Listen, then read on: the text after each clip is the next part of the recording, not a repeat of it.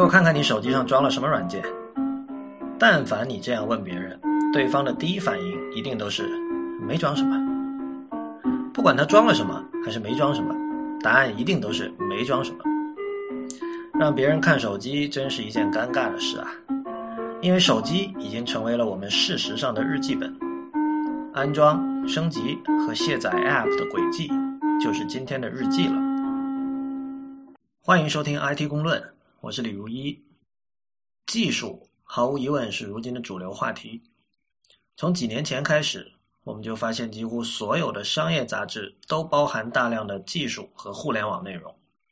App。移动互联网、技术创业，甚至都成了茶余饭后的话题。我们在前两期的节目里，甚至讨论了普通人有没有必要学编程的事情。著名的风险投资家 Mark Andreessen 的名言：“软件正在蚕食世界”，并不是一种夸张的修辞，而是切切实实正在发生的事情。不过，美国技术圈和互联网圈的人们。近来或许察觉到了世界对他们的某种敌意。最直接的例子当然是旧金山湾区的民众围堵谷歌、苹果的班车的事件。互联网公司的蓬勃发展带动了湾区的经济，令到当地的房价和生活开销上涨，导致中低收入人群的不满。另一方面，越来越多的美国科技媒体。开始质疑社交狂热下的移动互联网热潮是否真的对社会起到了良善、积极的作用。像 Snapchat 这种以青少年为主要用户群的不产生实质性有价值内容的产品大热，这会令创业者和投资人欢欣鼓舞，但也很自然会受到媒体圈的嘲讽。最近，Snapchat 软件漏洞导致大量用户的电话号码泄露，而 CEO 拒不道歉。这当然只会雪上加霜。不过，事情还有更深的一面。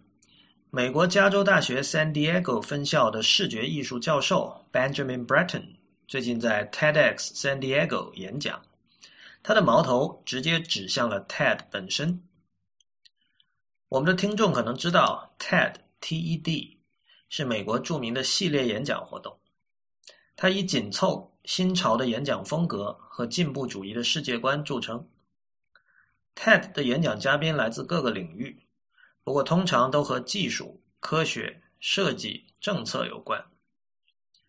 他们以 “Ideas worth spreading” 为口号，讲求以有趣、易懂、酷的方式传播知识。不过，TED 的质疑者从来也不少。比较有名的一篇文章来自美国的《新共和》杂志，也就是《New Republic》。作者 Jason Farago 说：“TED 有一种宗教式的技术自由主义味道。他认可的是硅谷如今的主流价值观。这种价值观认为未来永远是美丽的玫瑰色，但同时它还包含一种令人厌恶的信念，那就是富人最懂这个世界。”穷人的贫穷不是没有理由的，而政府永远是拦路狗。对于这样的 TED，厌烦的不止我一个人。还有一类反对的声音认为，TED 过于看重演讲的技巧，把形式感置于实质内容之上。知识如果没能被包装成让人想跟他做爱的性感样子，就不会有人理你。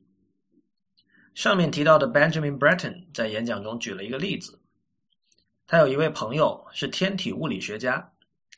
有一次，这位物理学家在给一个潜在的赞助人介绍自己的研究成果，Breton 正好也在场。虽然 Breton 是研究数字艺术和视觉文化的，对天体物理完全是外行，但他仍然觉得这位朋友的介绍十分流畅精彩。谁知介绍结束之后，赞助人说。呃，不好意思，还是算了。不知道为什么你就是没能打动我。呃，你应该学学那个 Malcolm Gladwell。大家当然知道 Malcolm Gladwell 就是《引爆点》（Tipping Point） 和《异类》（Outlier） 等畅销书的作者。如今人们喜欢挂在嘴边的一万小时原理也是他的发明。同时，Gladwell 还是一个演讲高手，他会花相当多的时间排练每一个演讲细节。最终让听众觉得像是即兴般的自然与流畅。当 Breton 的天体物理学家朋友被赞助人以这样的理由拒绝时，Breton 感到错愕。他说：“一个真正的科学家生产着真正的知识，现在你跑来说他应该去学一个半吊子的记者。”但事实上，对于美国来说，这并不是什么新奇的现象。美国人在电视文化诞生后就一直极其注重卖相，也就是所谓的 presentation。著名的《娱乐至死》这本书就讲了这件事，而那是一九八五年的书。或许我们的不少听众那时还没有出生。Breton 更重要的一句吐槽是关于文化保守主义的。关于这个话题，在之前的节目里我们也略微涉及过。Breton 说：“他们说，不但世间事物的变化的速度在加快，变化这件事本身的脚步也在加快。”但与此同时，我们的文化却在减速。接下来继续引用 Breton 的话：“我们投入精力去开发未来式的信息技术，包括未来式的汽车技术。但我们开着这样的车，回到的却是充满18世纪建筑风格的家。我们带着 Google Glass，但在穿着上依然讲究着所谓 business casual。我们就打算在这种谨小慎微中走向未来吗？”不，这是非常非常保守的。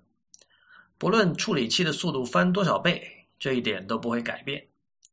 因为如果一个问题在系统中是普遍存在的，那么摩尔定律带来的加速只会放大那些缺陷。或许你认为 business casual 没有什么问题，但技术强势、文化弱势、技术进步、文化退步，或者说停步，却是一个现实的问题。媒体的形态与商业模式在不断翻新，但过去五到十年里，人类的优质艺术和文化产品仍然是在旧媒体、旧秩序的框架下产出的。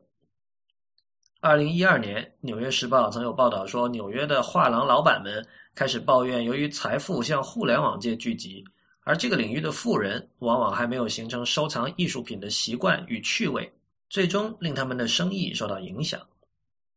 英国的音乐记者 Simon Reynolds 在《Ritual Mania》这本书里记述了如今乐坛的怀旧狂现象。他说：“如今我们不再发明新的音乐风格，而只是在不停的重演旧风格。我喜欢这个歌手，他是玩 Soul 的；我喜欢那个乐队，他们是玩 R&B 的。老的乐队在唱片公司和经纪人的怂恿下，不断重唱老歌。在一九九零年代，甚至有一股风潮。”乐队会在演唱会上按照原本的顺序依次演唱某张经典专辑里的歌曲。Reynolds 提到，著名的科幻小说家 William Gibson 在二十一世纪出版的三本小说《Pattern Recognition》、《Spook Country》和《Zero History》都把时间定在了现在，而他的成名作《Neuromancer》则在一九八四年预示了互联网的世界。Gibson 本人也在二零一零年的一次演讲中提到。如今我们进入了未来疲乏期 （future fatigue）。对于 Gibson 那个世代的人来说，未来是大写的；但今天的年轻人拥抱的是已经成为现实的数字化此刻、现在。Gibson 和另外一位科幻小说家 Bruce Sterling 用 “atemporality”，也就是非时间性这个单词来形容当今的世界。在高度联网的世界里，未来已经成为一种旧的思维方式和 paradigm。很快，这个词将被稀释，并慢慢的被弃用。在“未来”一词失去意义的非时间性时空里，技术进步主义必将流于空洞。如果没有一个人们集体相信的未来在前面等着，我们为什么要费尽心血追逐更快的电脑、更好的算法、更佳的用户体验和更智能的软件？村上春树在小说《E.Q. 八四》里说：“只要产生了空白。”就要有什么东西来填补，把如今的文化空白填上，是已经活在未来世界的我们需要做的事情了。